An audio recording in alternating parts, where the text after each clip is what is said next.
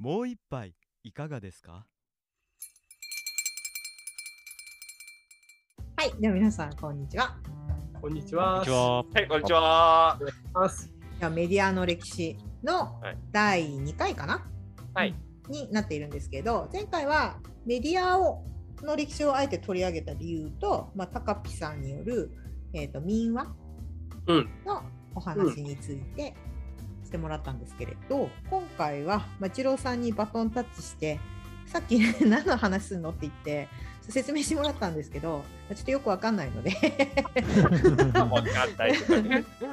くわからなくなっちゃってるので、もう一郎さんにお任せしようかなと思っています。とりあえず、活版印刷ですね。はい。の話がメインになるかなと、うん思いますので、よろしくお願いします。ではちょっとバトンを受け継ぎまして、えー話していきたいと思います。で、今回メディアの歴史というところなので、メディアの一番最たる例というところで書籍が、まあ、1500年代の前からぐらいからですね、えっ、と、まあ、人間の中で文字を使って情報を伝達する、考えを発信するっていうところが、あまあ、一番大きいメディアのお革新的なところかなっていうところで、ね。えーはい、えーイタリア人のですね、アルド・マヌッツィオというふうな 男です、ね。発音むずっ。アンドマヌッツィア。うんマヌッツィオです。はいうんで、これがイタリア語読みでアルド・マヌッツィオ。はい。で、ラテン語読みではアルドゥス・マヌティティウス。にしても難しい。うん難しい。アルドゥス・マヌティウス、またはアルド・マヌッツィオという男です。はいはいで、この人のですね、またの名を商業印刷の父というふうにえー、結構なんかそういう、呼ばれます。思想的な、う。うん、副副題みたいなそうです。男名は前がついてるんですね。うんうん名前がついてます。はい。で、えっ、と、まあ、この人、どういった時代の時に生まれたかっていうと、あの、やっぱりですね、グーテンベルクの活版印刷術との開発ってところを前後するような形で登場した人物になります。はい。うんうんうんで、グーテンベルクっていうのが活版印刷をちょうどお開発して、まあ、軌道に乗せ始めたっていうところは1450年代の、ところっていうところがあります。はい。そうねでで、これはあの古典ラジオのうん、Spotify オリジナルのところで、まあ、詳しくやってるので、ちょっと軽く説明をしていくんですけども、うん。まあ、彼のですね、グーあのグーテンベルク活版印刷によって、こうん。の書物の印刷スピードっていうものはもう飛躍的に向上していったわけです。はい。で、グーテンベルクの登場以前っていうのは、基本的に修道院の修了修道僧が、まあ、聖書ですとか、まあ、ギリシア時代の写本とかをあ本を書き写すというふうなところをキリスト教の中のですね一つの功徳を積むうための修行の一環としてですね行っていたとはいはいいうはいふうなところになっています。これが、まあ、キリスト教会に、はい、伝わる、まあえー聖書の写本とかっていうふうなところですね。はいうんうんうんうんで、まあ、こういったあ印刷、人の手による印刷、グーテンベルク以前っていうのは、約4ヶ月で100部釣りをするのが、まあ、やっとっていうふうなところだったんですね。そのぐらいのスピードだったんですね。うんうんうん。感へー。でまあうん。えー印刷、印刷というか手書きで書き写していたというふうに言われてます。たですが、えーグーテンベルクがこの活版印刷術というものを開発することによって、同期間ですね、4ヶ月で約600部印刷することができるようになったと。で、うん機械によるう印刷術と約6倍のうんうんスピードになっていたというふうな感じになってますね。はい。でうん。はいで、グーテンベルク印刷事業そのもの、印刷のその機械とか、活版印刷のためのこの金属の活字版っていうところを、えー作成、えー制作して事業そのものを大きく変えることができたんですけども、実際のこの本を刷っていくところとか、聖書を刷っていくっていうふうなところになると、まあ、失敗事業に失敗して財産没収、その後、死んでしまう、没してしまうっていうところがあるんですね。ってなると、実際にその印刷のそのお機械を使って出版業界っていうところをリードしていったのは一体誰であろうかと。うん。いうふうになるんですけども、そこがですね、グーテンベルクの活版印刷の、まあ、受け継いで印刷業界に一里塚を築いた男っていうのがアルド・マヌッツィオというふうなイタリア人になります。白い。うんうんうんはい。じゃあ、アルド・マヌッツィオ一体どんな男なのかというふうなところをちょっと説明をしていくと、もう彼はですね、グーテンベルクがあ活版印刷術の開発に成功した1450年前後に、いイタリアのですね、ローマとナポリの間の小さな町に生まれたというふうに言われています。これがバッシアーノっていうふうな町ですね。はいはいはい。ちっちゃい町なんですけど、うんで、えー彼のお家のこの小さな町なんですけど、彼は貴族の一応身分を有していたというふうに言われています。うんうんうんうんで、当時、彼のお両親っていうのはですね、当時では珍しく教育に熱心な、えー親というふうなところになってまして、実際にその教育の一環として、まあ、ギリシャのお哲学書ですとか、まあ、ルネサンス的な人文主義的な、えー哲学の勉強をしたりとか、まあ、弁論術の勉強をしたりというふうなところで、えー成長していったというふうになります。はいで、実際彼ですね、20歳ぐらいとか30歳ぐらいの時は、そういった貴族とかの教育係、家庭教師をして生計を立てていたとなるほいうふうに。はい、うん言われています。はいはい。ですがですね、はい、彼40歳になったところですね、うんえーいきなりジョブチェンジをしまして、印刷業をを開業するべく、イタリアのお当時国の一つであったベネツィア共和国というふうなところに移住したというふうに言われています。はいねなんで突然ジョブチェーンはい、したのかって思いうところが。うん。はい、で、まあ、彼自身がそのお当時、オスマン帝国にあのギリシャの、えーコンスタンティノープルが陥落して、うんうんうん。えーまあ、そのギリシャのお写本とかが焼かれたりとか、あとは人文学者がイタリアの方にこう逃れてきたりっていうふうな惨状を目にしているところで、うん。えーそういった、えー、と彼らを保護したりとか、彼らの書いた書書物っていうものを印刷して世にえー出したりとかっていうふうな彼らの考え方を守りたいっていうふうなところが、まあ、彼のですね、えーとまあ、ベネツィアに行った一つの大きな理由ではないかっていうふうには言われてますね。なるほど。なんかちゃんと教育を受けていたからこそ生まれた大考え方っぽいですよね。そうですね。それを、うんうんうんまあ、実際に理解していたっうんうんていうのがまずありますね。はい。で、まあ、もう一個、あの、あるというところだと、基本的にですね、ベネツィアって、あの、当時、あの、海図ですね。あの海に出て航海をして、まあ、あの物品のやり取りで、えー、となりわいをとしてたので、そういった海の海図っていうふうなところを実際印刷するっていうふうな印刷の業者が数社あって、そういった需要はまあまああるなっていうのもアルド・マネッツィオは理解していたみたいで、うんうんそこも含めて、まあ、失敗しても基本的に食いっぱぐれるうん。話ではないし、うん。まあ、需要はもうあるんだったら、もうそっちに行ってもいいかなっていうので、おそらくベネツィアっていうところに。移住を決意したのかなって思います。ね。はい、でですね、えっと、彼がですね、えーベネツィアに移住しまして、そこのベネツィアの貴族とお一緒に貴族からの出資を受けて、印刷工場っていうふうなところを開業するというふうになりました。これがアルドお印刷所というふうに呼ばれるアルド・マルツィオが、えー設立した印刷所、まあ、企業一つですよね。はい。というふうになります。で、彼ですね、このアルド印刷所いうふうなところを開設して、この印刷所自体はですね、約100年ぐらい、うん。実際企業として、まあうん。存続して、彼の孫の代までですね、はい、うん。あのイタリアの印刷業っていうふうなところをリードする。会社を作り上げたというふうに感じになってます。うん。で、ここがですね、彼のあのロゴですね、として有名なのが、あの船の怒りをイメージしてもらって、うん。で、その中央のこの上に尖っている部分のに、イルカがこう巻きつくようなロゴっていうふうへーなところを彼はですね、うんえー、と作成したとうんいうふうに言われていて、これが結構ですね、ヨーロッパでは印刷業っていうふうになって、このマークが出ると、おっていうふうに言われる、ああこのマークかってへーなるほどね。うんうんうん言われる、まあ、そういったアルド印刷所というふうなものを開業しました。うん。はい。で、えー彼の、おまあ、一番最初に出版した書物が、えー古代ローマ時代のキケロっていう、あのーカエサルのライバルですね、うんうんのキケロのの往復書簡っていうものを、彼のお手紙のやり取りのおものをまとめて一冊の本にして出版したというふうに言われています。はい。で、当時、えっと彼が年齢が40歳ぐらいなので、えっとまあ、船員えー490年代から1500年代の頭ぐらいっていうふうなところになる。ので、もうイタリアはどんな時代かっていうと、おルネサンスうん。のお時代に入っていたというふうに言われています。はい、なので当時の人文学者たちですね、ウマニスタと呼ばれるんですけども、ウマニスタが必要とするこの書籍に狙いを定めて、えーギリシャの写本ですとか、あとか当時彼らが書いた、えーダンテの新曲だとかって呼ばれるような、えーはいルネサンスの傑作をどんどんどんどん吸っていくわけですね。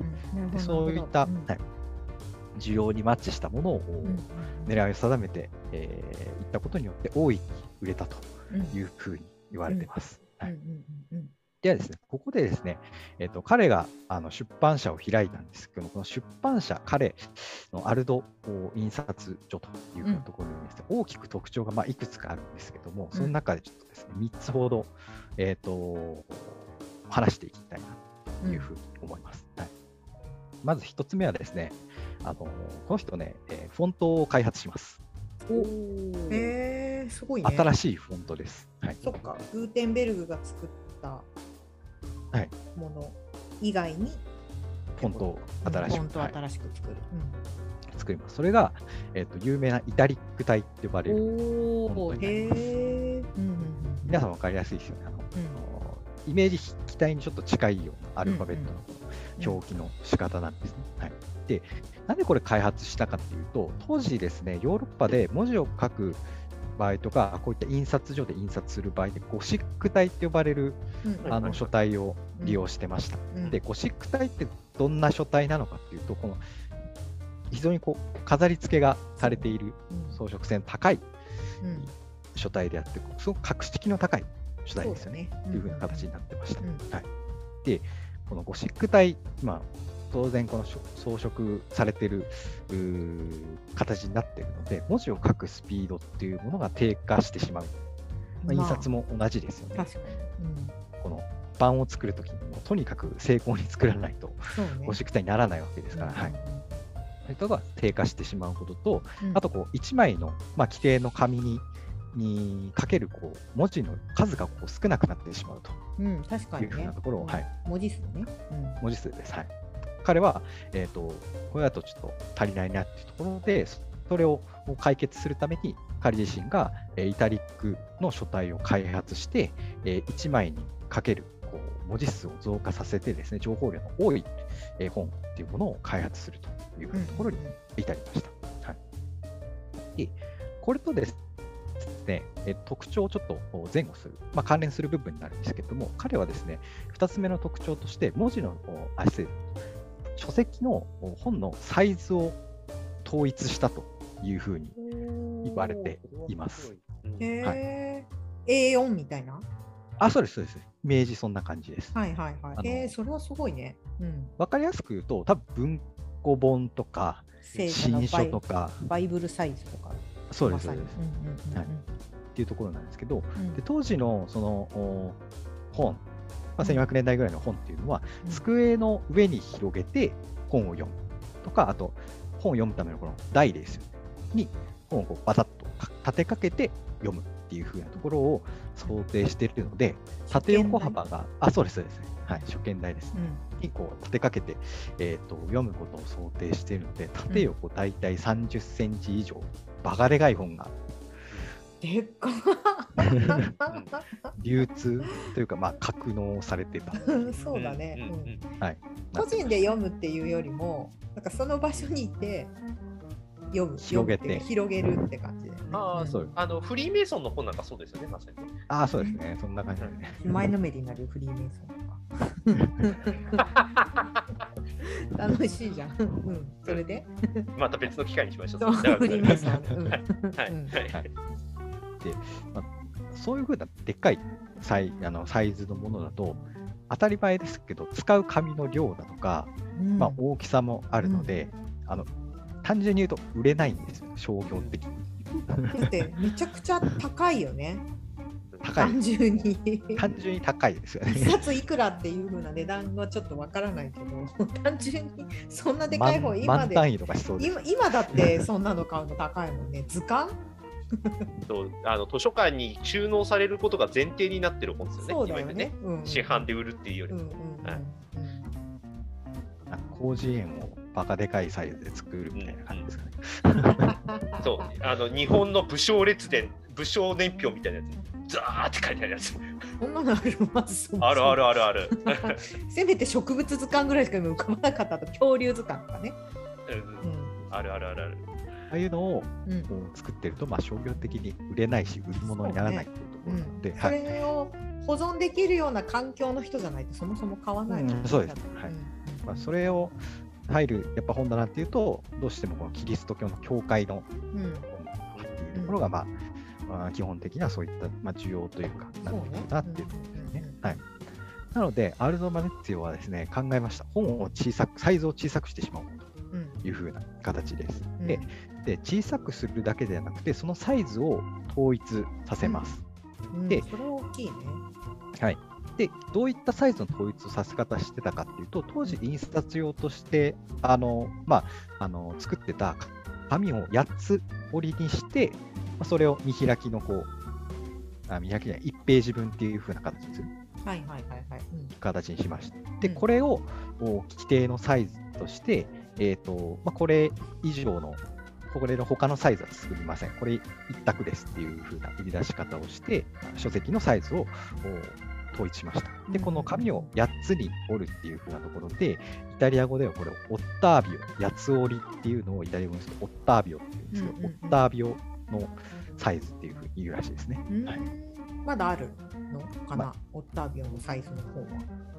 おそらくないとは思うんですけど、うんまあ、でも今の多分文庫本みたいな感じで、うんうんまあ、当時の一大企画みたいな感じだったかと思うんですよね。なるほどね。だいぶちっちゃいもんね。はいだってね。8分の1からね。うんうんうんはいで、えーと、そういったことにするときにやっぱ必要だったのが、あのまえー一一つ目で言ったイタリック書体ですよね。はいはい。なるほど。小さくして、オッタービオ通りの本のサイズにして、その中に文字書かなきゃいけないので、ゴシックとやってらんないので、イタリック書体を、まあ、開発したっていうところがこう、まあ、2つ前後する感じになってます。はいうんうんうんで、3つ目がですね、これ、ものすごいんですけど、あのレコメンド機能っていうものをこの人は開発しました。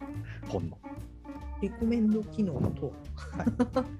あの、あれです。あの、アマゾンと同じ感じです。ああ、下に出てくるの？おすすめ。そうです、そうです。おすすめのはいはい本っていうのが出てくるんですけど、これはいはいどういった機能になってるかっていうと、彼はですね、えっと、彼があのアルトお印刷所が出版した書籍のこの最後、巻末にですね、うんその書籍に関連度の高い小説をまとめてこう記載していたと。あえー、参考文献じゃなくて？参考文献ではないです。関連文献なんだ。関そうですそうです。えー、面白い。リストを今もあるもんね。を、うんはい、えー載っけてました。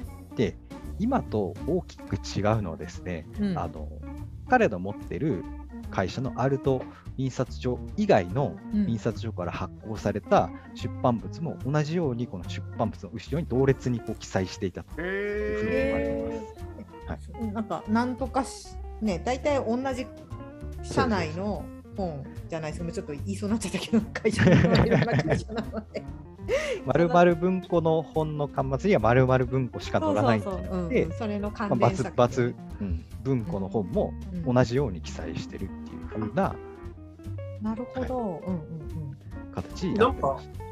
お金のやり取りとかあって、サービスでやったら、これは、何かしらの見返りがあって、それやってたんですか？乗っけんのには。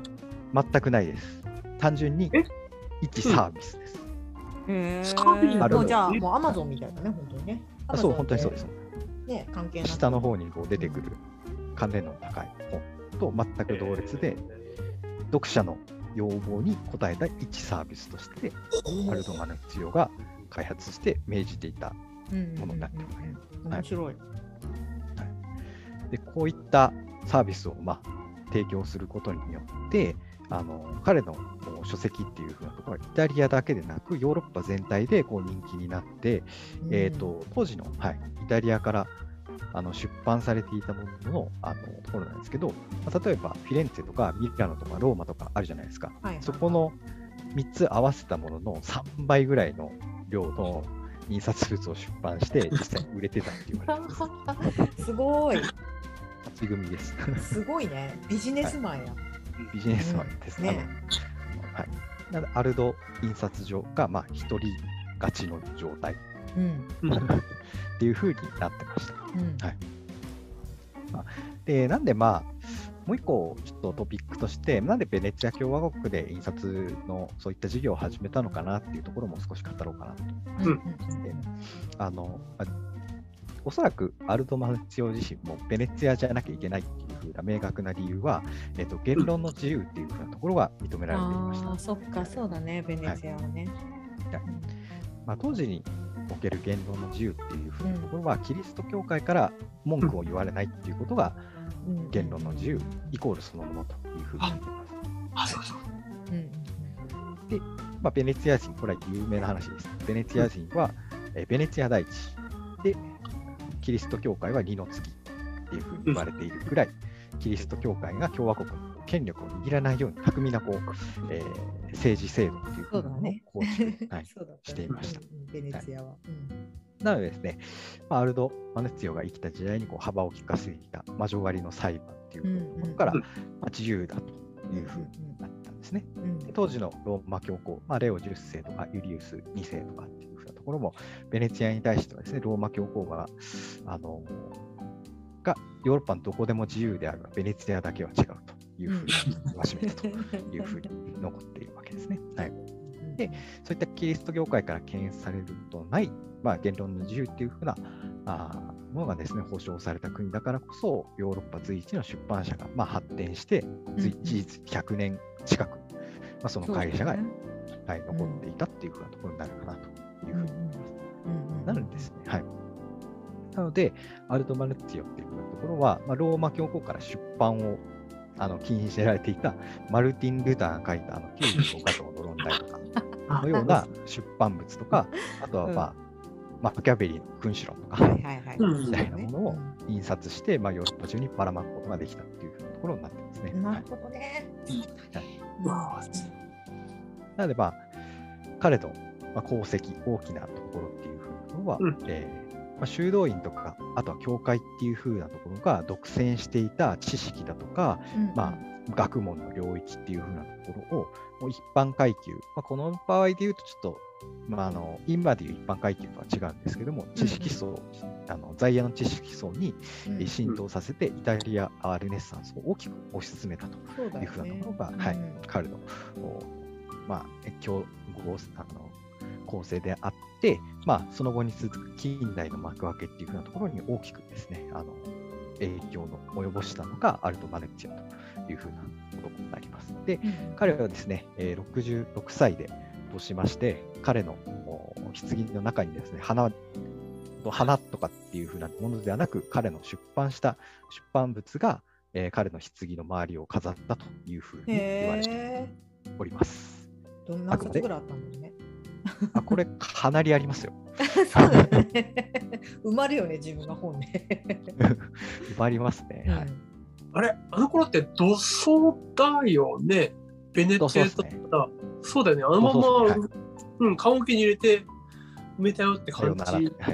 だよね。うんはいあへえ。うんうんまあこれが、えーとまあ、グーテンベルクの残した、まあ、印刷機っていうふうなところを使ってですね、印刷業の業界を大きくこう前進させたアルテオマンツィオというふうな男の物語でした。はい。以上です。あれですね。シューテンベルクってあの古典ラジオの方でなんか樋口さんがおっしゃってたけど、職人みたいな。そうですね。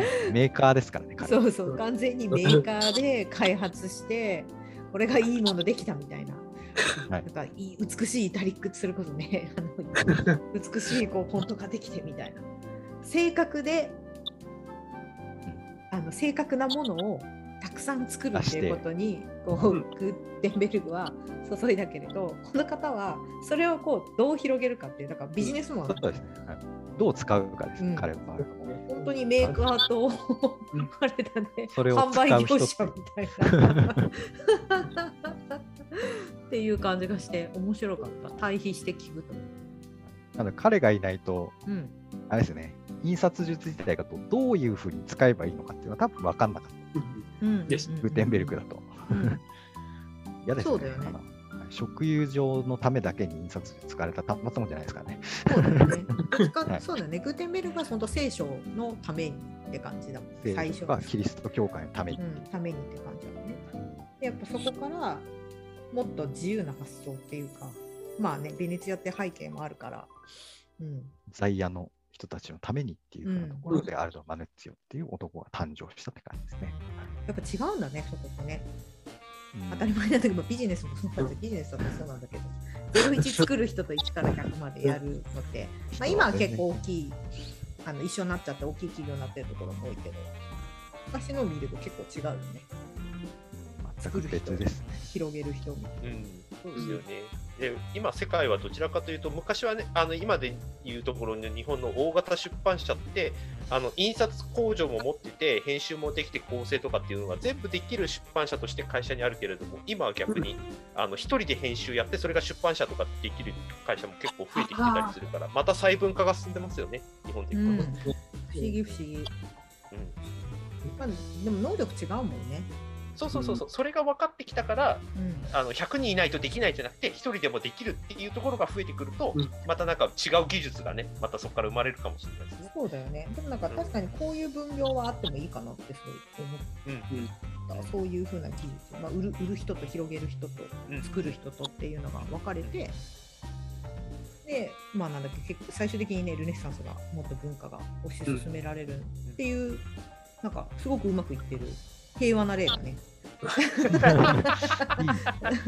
ただ怒ったことはするわけです。そうそっから怒ったことがね。そこから起こったことはね、まあ、ルターだったんまあまあ、うん。彼がやったことだけ見ると、うん。多い。よね。平平和、んだってそこそこい。いところに生まれて、ちゃんと教育も受けて、うん、教育をビ。ジネスも大成功して最後一緒に自分で作ったビジネスのものに囲まれてなくなると。なくなるでしょ？なかなかいい人生な気がする。に。レコメンド機能がすげえ不思議だよね。そうリコメンド機能すごいね。なんでその発想に思いついたんだそうろうって。そうそう。何なんですかね、ここはすごく異常で面白い。うん。うん。だからやっぱあれなのかな自分がそれこそやっぱもともとその教育者っていうか自分が勉強してたからうん。なんかそのとりあえずみみんなもっと知った方がいいよみたいな感じでこう要は出版業たらいいなっ界を超えてていう。うん出版業界を超えて。やったらまあでもそれは嬉しいもんね。うん。今のアマゾンのリコメンド機能なわけでしょ？だってそれが。そういうことですね。はい。そうすごいよね、うん、今でも同じようなことやってるんだ。うん。だね。うん。すごい不思議。それだけが不思議。そこだけがすごいね。そこだけやって他もすごいんだけどそこだけすごいようん。く思いついたなっていうか。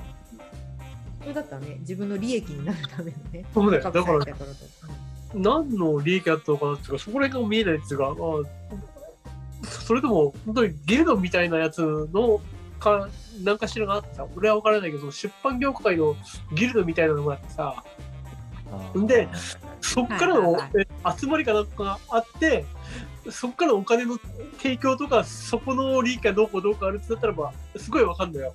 ああ、だったら、えっと、え、あの、自分らの仲間をやるよっていうふうな、そういうふうなわけじゃないらしいから、聞いてるとさ、じゃあ、これ、一体どこら辺なのかなと思ってさ、うん。何目的っていうかさ、うん目的とかそういったものじゃなくて、そうなんだろうね、うん。何かしらあったのがある。そう目的とかじゃないよね、うん。じゃなくて、な。ん。うなんか、自分が本当にそうしたいからやったのがさ、ん。ね あると便利じゃんっていうふうなだけで。ね。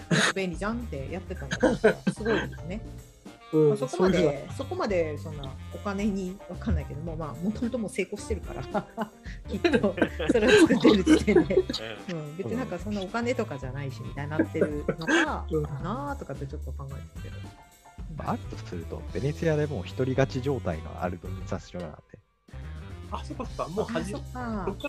らなんでね、もう他始め他にいわゆるなんだっけ、競合他社みたいなものなかっまあ、た。って、まあ、いたんでしょうけ何ど。社かいるんですけど、うん。まあ、こんなヨーロッパ的に成功してるのが彼しかいないので、多分あーなるほそんどねな他社の乗せても、ダメージ自体は多分なかっったんじゃないかなと思いますけど。ああ、そこら辺だったんだね。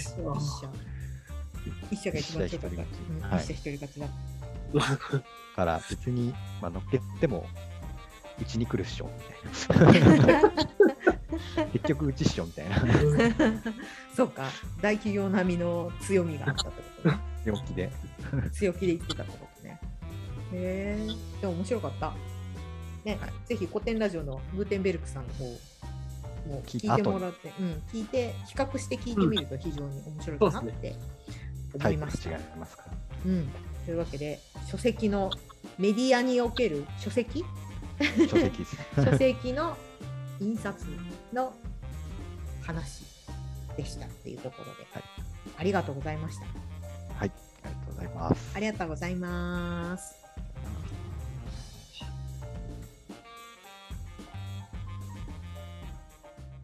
ご来店ありがとうございましたまたお待ちしております